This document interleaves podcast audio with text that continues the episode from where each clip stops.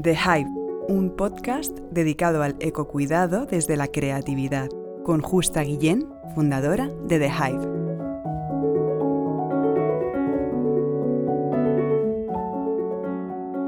Bienvenidas, bienvenidos a The Hive Podcast. Mi nombre es Justa Guillén, fundadora de The Hive y conductora de este nuevo espacio sonoro en el que os invitamos a conectar con vuestros talentos y dones naturales desde la creatividad y el cuidado pues es exactamente la esencia del proyecto, la creatividad como herramienta para cuidarte física, emocional y espiritualmente.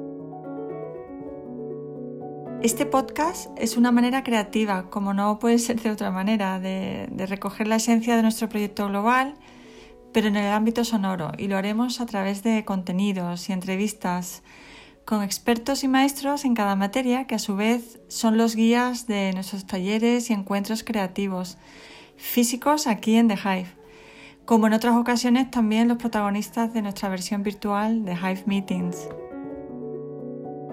The Hive es un lugar físico de color dorado como la miel y ubicado geográficamente en la Costa de la Luz, como no, en Cádiz, en el sur de España, y en un punto concreto muy mágico que parece unir los, dos continentes. Aquí podrás cuidarte, sanarte y a través de un proceso creativo, con talleres relacionados con técnicas fundamentalmente artísticas, también prácticas artesanales y holísticas, donde aprenderás a vivir, a compartir en comunidad, aprovechando todas las riquezas y recursos que nos ofrece la tierra.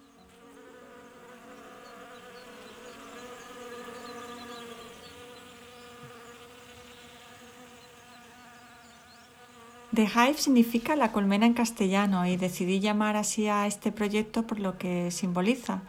La colmena está compuesta por abejas en femenino y por este motivo ponemos especial atención hacia las mujeres, o mejor dicho, hacia lo femenino, como esa parte que todos los seres humanos llevamos dentro y que simboliza la acción de dar, de acoger, esa capacidad infinita que tenemos de ofrecer.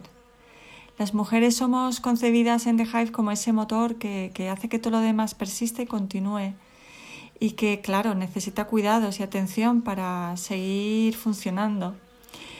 Por eso estrenamos mantra y hashtag propio, ahora me toca a mí The Hive, con el que queremos que toméis conciencia de por qué ahora os toca a vosotras calmaros, cuidaros, regenerar vuestra energía y conectar con vuestro verdadero talento y creatividad para poder sanaros y funcionar desde ahí.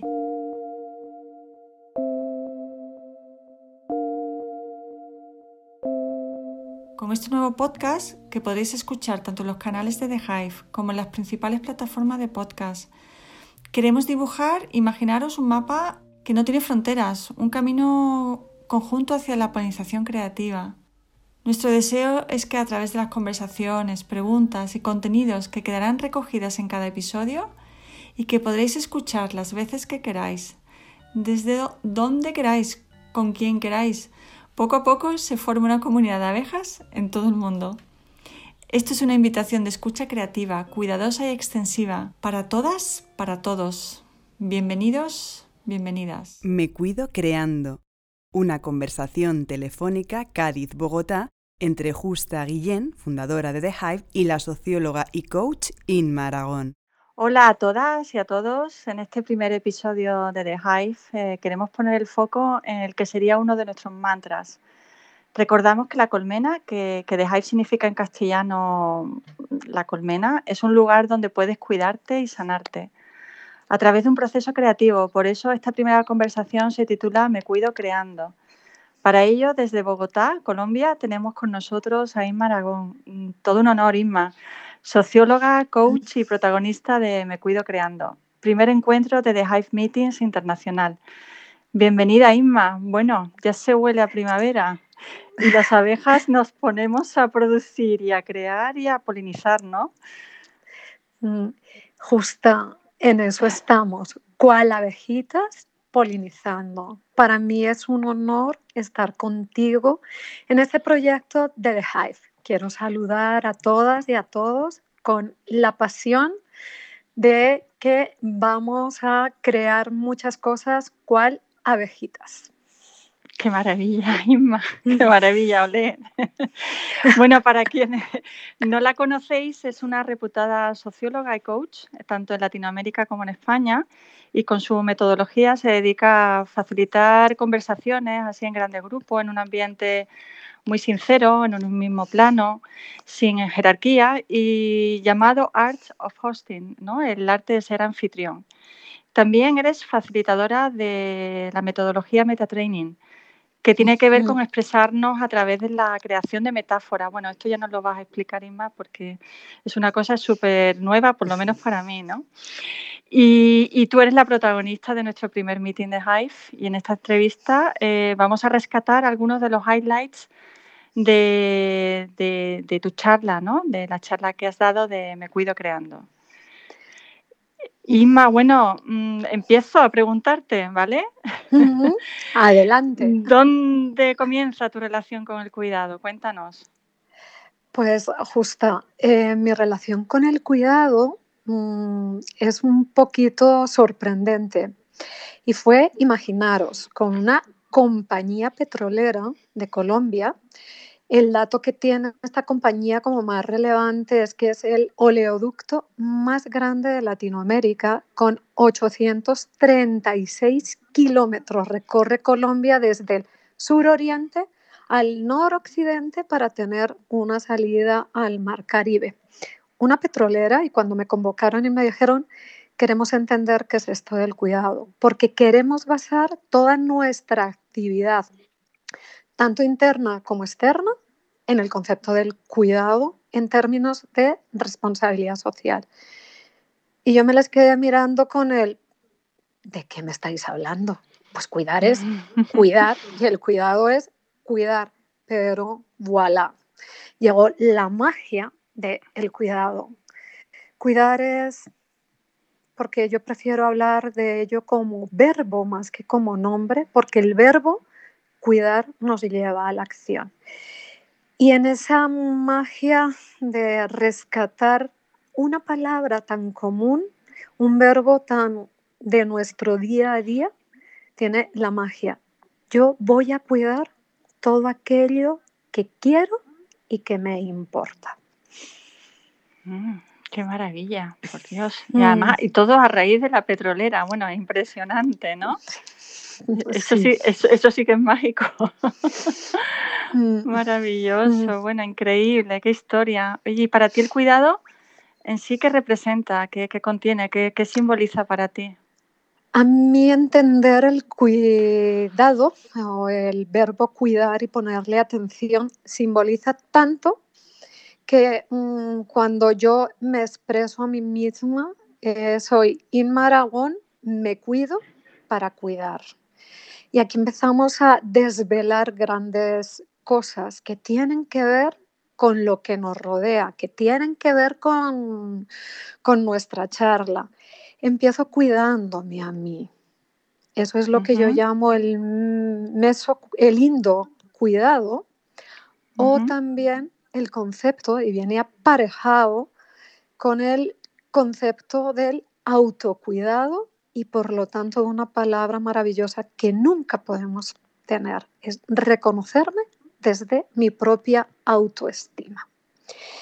Y una vez que yo estoy bien y me siento bien y me acepto, me conozco, me reconozco y me quiero, voy a poder dar al mexo y al exocuidado, es decir, a todo lo que me rodea en este ecosistema o entorno en el que nos movemos, puedo empezar a cuidar a todo eso que yo quiero. Uf, qué maravilla, has dado en la clave, ¿no? Mm. En el, amor, la clave. Maravillosa, maravilloso. Y bueno, y mm, bueno, ¿y tú? ¿Y tú cómo, cómo te cuidas tú? ¿Cuáles serían tus tips para que nuestras oyentes puedan conectar con ese indocuidado, ¿no? eso que acabas de mm. explicar? Mm, lo has identificado justa muy rápidamente. Es el amor. Y en la base del amor, ese amor gigantesco, ese amor que lo interpretamos como un amor fraternal, como un amor de amigos, como un amor más íntimo, de parejas o como nos imaginemos ese amor íntimo, con un amor también hacia ese entorno gigante que es la humanidad, pues primero yo me tengo que aprender a querer desde aceptarme como soy para seguir queriendo en los distintos niveles. Em, y aquí llega otro verbo fantástico que es aceptar. Trabajar desde la aceptación, desde el reconocernos y aceptarnos como somos. Ojo y atención. En muchas ocasiones cuando hablamos de aceptar y hablamos de ese exceso de ego, es que yo me quiero como soy y en como soy me identifico como perfecto. No, bajémosle el sonido al ego, subamos el sonido a la humildad y en esa humildad entendemos que siempre hay oportunidades para mejorar, para aprender.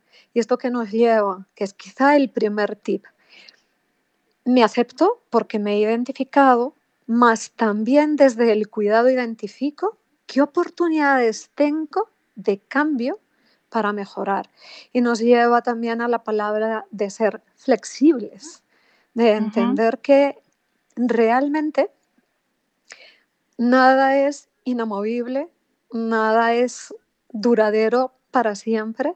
Y desde ahí es que lo que yo hoy soy, incluso desde mi cuerpo físico, ha cambiado y en seis años todas esas células que habitan nuestro cuerpo son otras células. Entonces, el ego, le tenemos que bajar al ego, subir a la humildad y entender que no hay nada más maravilloso que irnos a la cama cada día pensando que hemos aprendido una cosa nueva, como mi madre decía de refrán, no tiras a la cama sin aprender una cosa más. Y eso habla de flexibilidad también.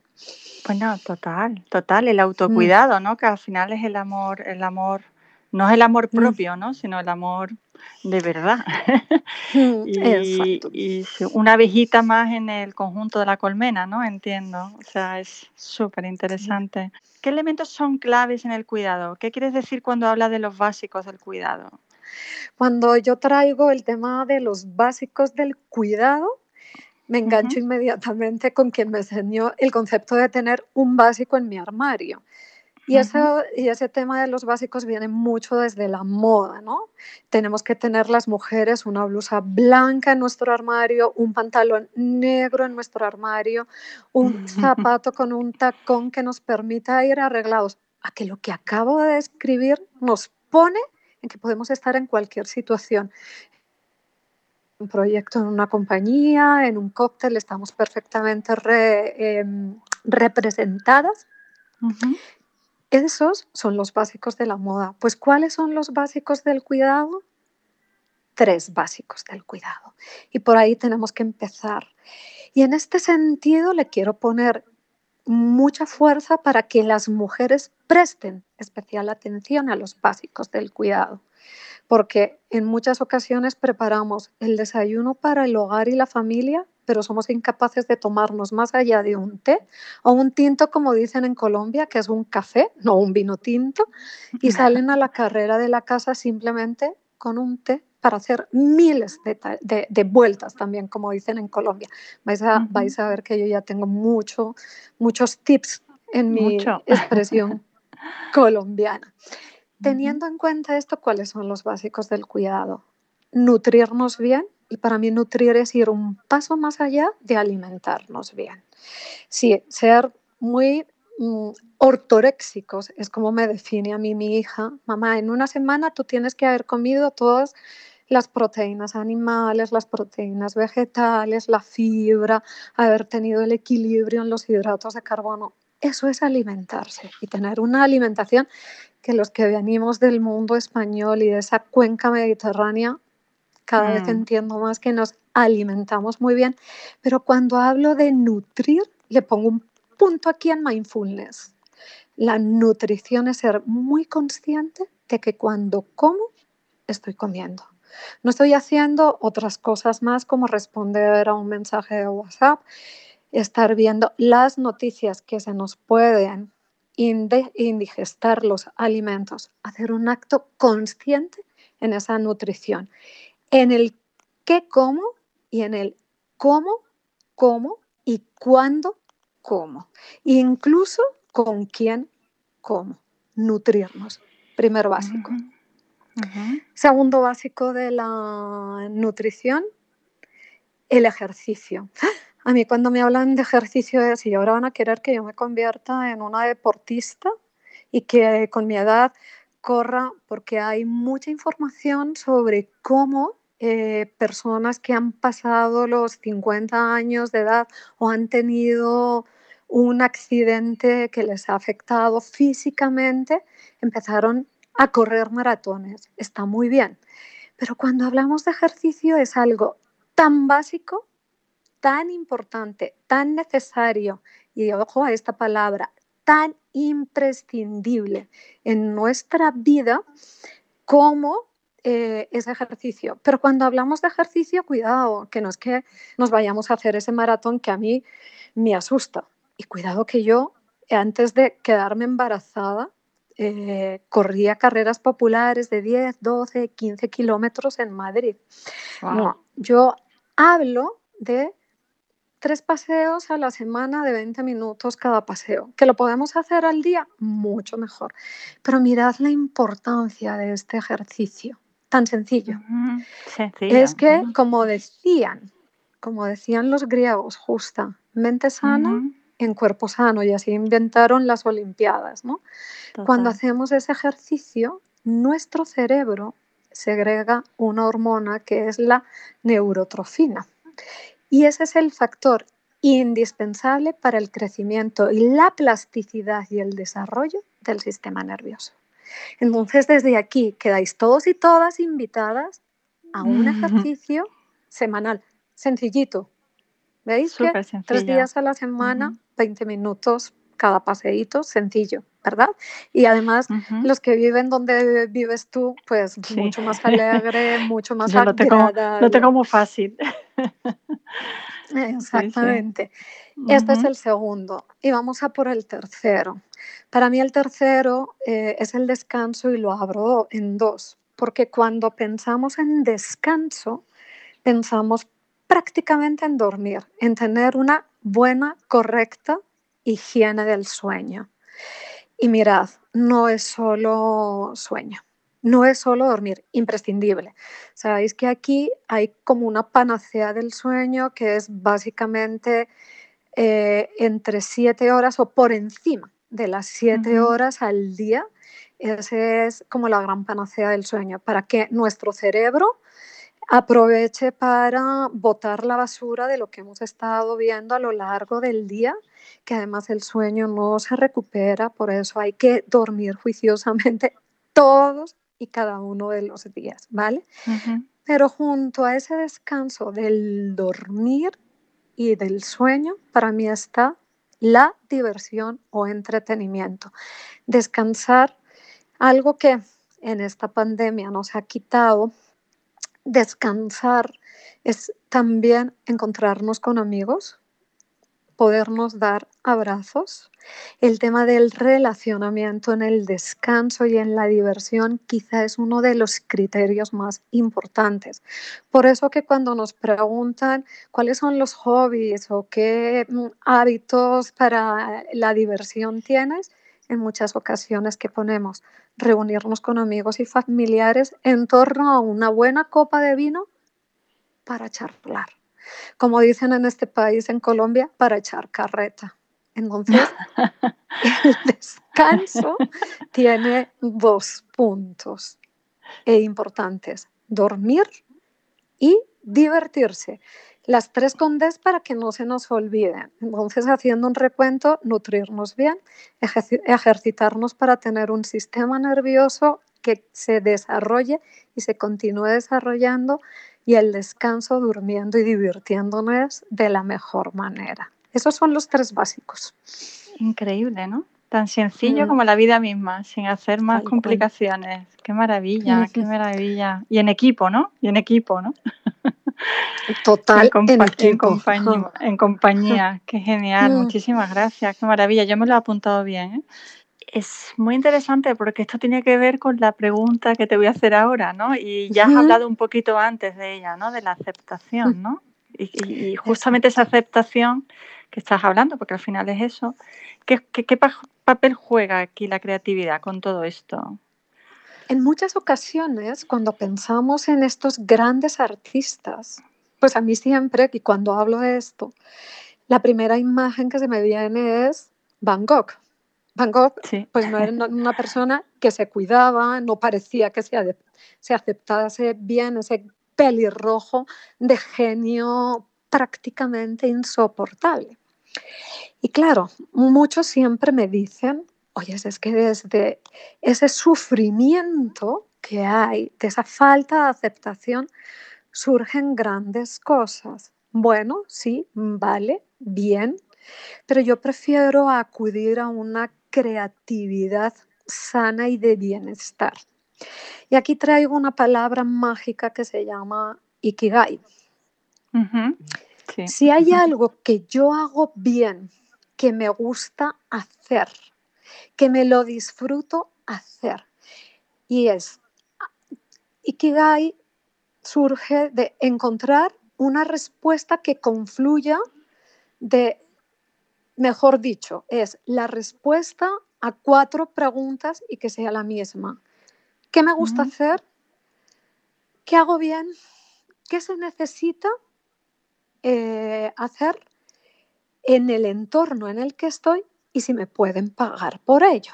Ikigai, para quien no lo conozca, viene de los japoneses con una tradición milenaria y encontrar una respuesta a esas cuatro preguntas que nos dé esa intersección de los cuatro conjuntos de cada una de las preguntas es tener un propósito de vida. Si en ese propósito de vida es lo que me gusta hacer y además lo hago bien, ahí estamos hablando normalmente de la creatividad.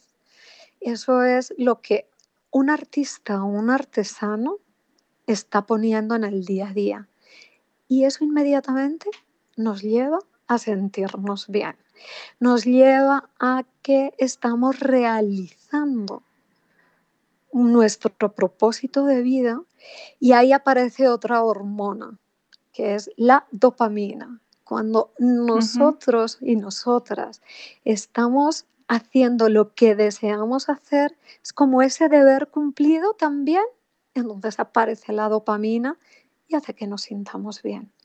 Por lo tanto, bienestar y creatividad están estrechamente unidos, forman prácticamente un único conjunto. ¿Qué ocurre cuando alguien crea algo desde el sufrimiento y desde el dolor?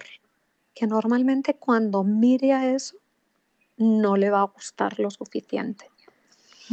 Y puede haber grandes obras. Podría decir que hay grandes obras que han surgido así y las tenemos consideradas, pero habría que ver la relación que el artista tiene ahí con su obra, que el artesano tiene ahí con su obra.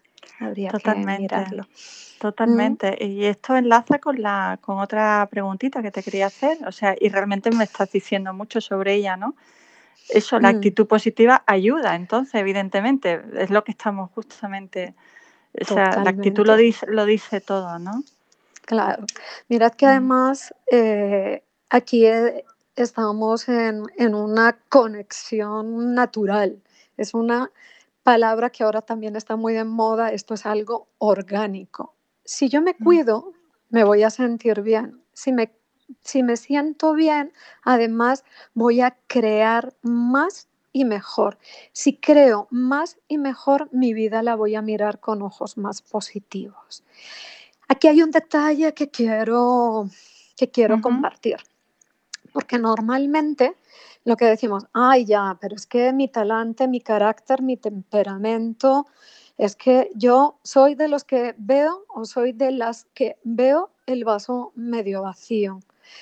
Claro que sí, si nos remontamos a Hipócrates en la Grecia antigua, pues él hablaba de los cuatro temperamentos, el melancólico, el colérico, el melancólico tiende a la tristeza, el colérico tiende a la acción, el flemático es más analista. Bueno, de acuerdo, que nacemos con carácter, pero cuidado, el entorno y la vida nos va entrenando y vamos cambiando. De nuevo os invito, oyentes, a que penséis. Si, como erais los que sois jóvenes, de niños o adolescentes, los que sois jóvenes pero un poquito más mayores cuando eran mis jóvenes jóvenes, y si hay alguno de estos ya de los que hemos pasado los 60 y reflexionamos, ¿a qué éramos distintos antes? Posiblemente ahora nos sentamos mucho más seguros y seguras porque tenemos mucha más experiencia. Y la experiencia claramente es un valor. Y os quería decir con esto que tenemos un temperamento, pero ojo, ser positivo se entrena. ¿Y cómo podemos entrenarlo? Un pequeño tip, un tip sencillísimo. Como nos dice el mindfulness, es muy difícil que a la vez en nuestra mente y cerebro tengamos dos pensamientos. Yo no puedo estar pensando en darte una respuesta en esta conversación que estamos manteniendo justa y a la vez en qué voy a hacer para almorzar, porque en un rato es hora de almuerzo en Colombia. O te respondo o pienso en el almuerzo. Pues, ¿qué ocurre cuando en nuestra mente llegan esos pensamientos negativos? Como no podemos tener dos pensamientos a la vez, nos damos cuenta de que ha llegado un pensamiento negativo, lo transformamos en positivo, vivimos muy en el presente del aquí y ahora, mindfulness, para centrarnos en ese pensamiento positivo. Y así vamos entrenando la positividad. Qué maravilla, qué maravilla. Yo estoy volando ahora mismo, ¿eh? O sea, yo me he transportado totalmente con tu reflexión. Y esto va al caso, y ya por último, es que, bueno, realmente te iba a hacer una última pregunta, pero ya me la has contestado, ¿no? Me ha encantado esa, esa, frase, esa frase que has dicho, depende de mí, y eso va muy ligada a nuestro queridísimo mantra, ahora me toca a mí, que tiene que ver con el cuidado, ¿no? Mm, maravilloso, maravilloso. Bueno, la verdad es que nos has dado unas claves y unos tips maravillosos. Muchísimas gracias, Inma. De verdad, yo seguiríamos horas y horas y horas hablando contigo porque, bueno, mm. es realmente mm, a mí personalmente me has abierto mucho la mente y, la creatividad. Y, aceptar el cuidarme, ¿no? A mí misma. Eh, me imagino que los oyentes igual. Si algo nos hace sentirnos bien es ser generosos y nos da un nivel de satisfacción impresionante. Entonces, el último tip que sea, cuidémonos para cuidar con generosidad. Pues muchísimas gracias, Isma. De verdad, muy agradecidas de tenerte en nuestro primer encuentro en The Hive Meetings y en este, este querido podcast de la colmena. Un millón de gracias. Pues un placer para mí. Lo mismo. Abrazos virtuales y a seguirnos cuidando. Muchísimas gracias. Hasta pronto, Inma. Gracias. Hasta pronto. Chao. Gracias. Chao.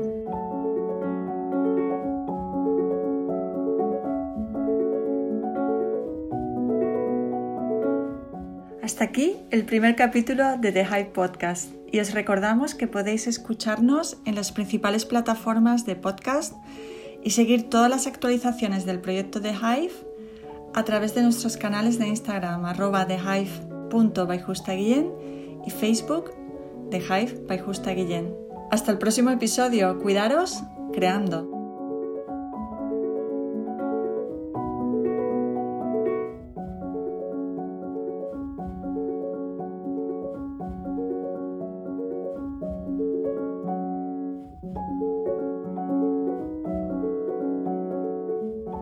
The Hive Podcast, un proyecto de The Hive producido por Banda Aparte.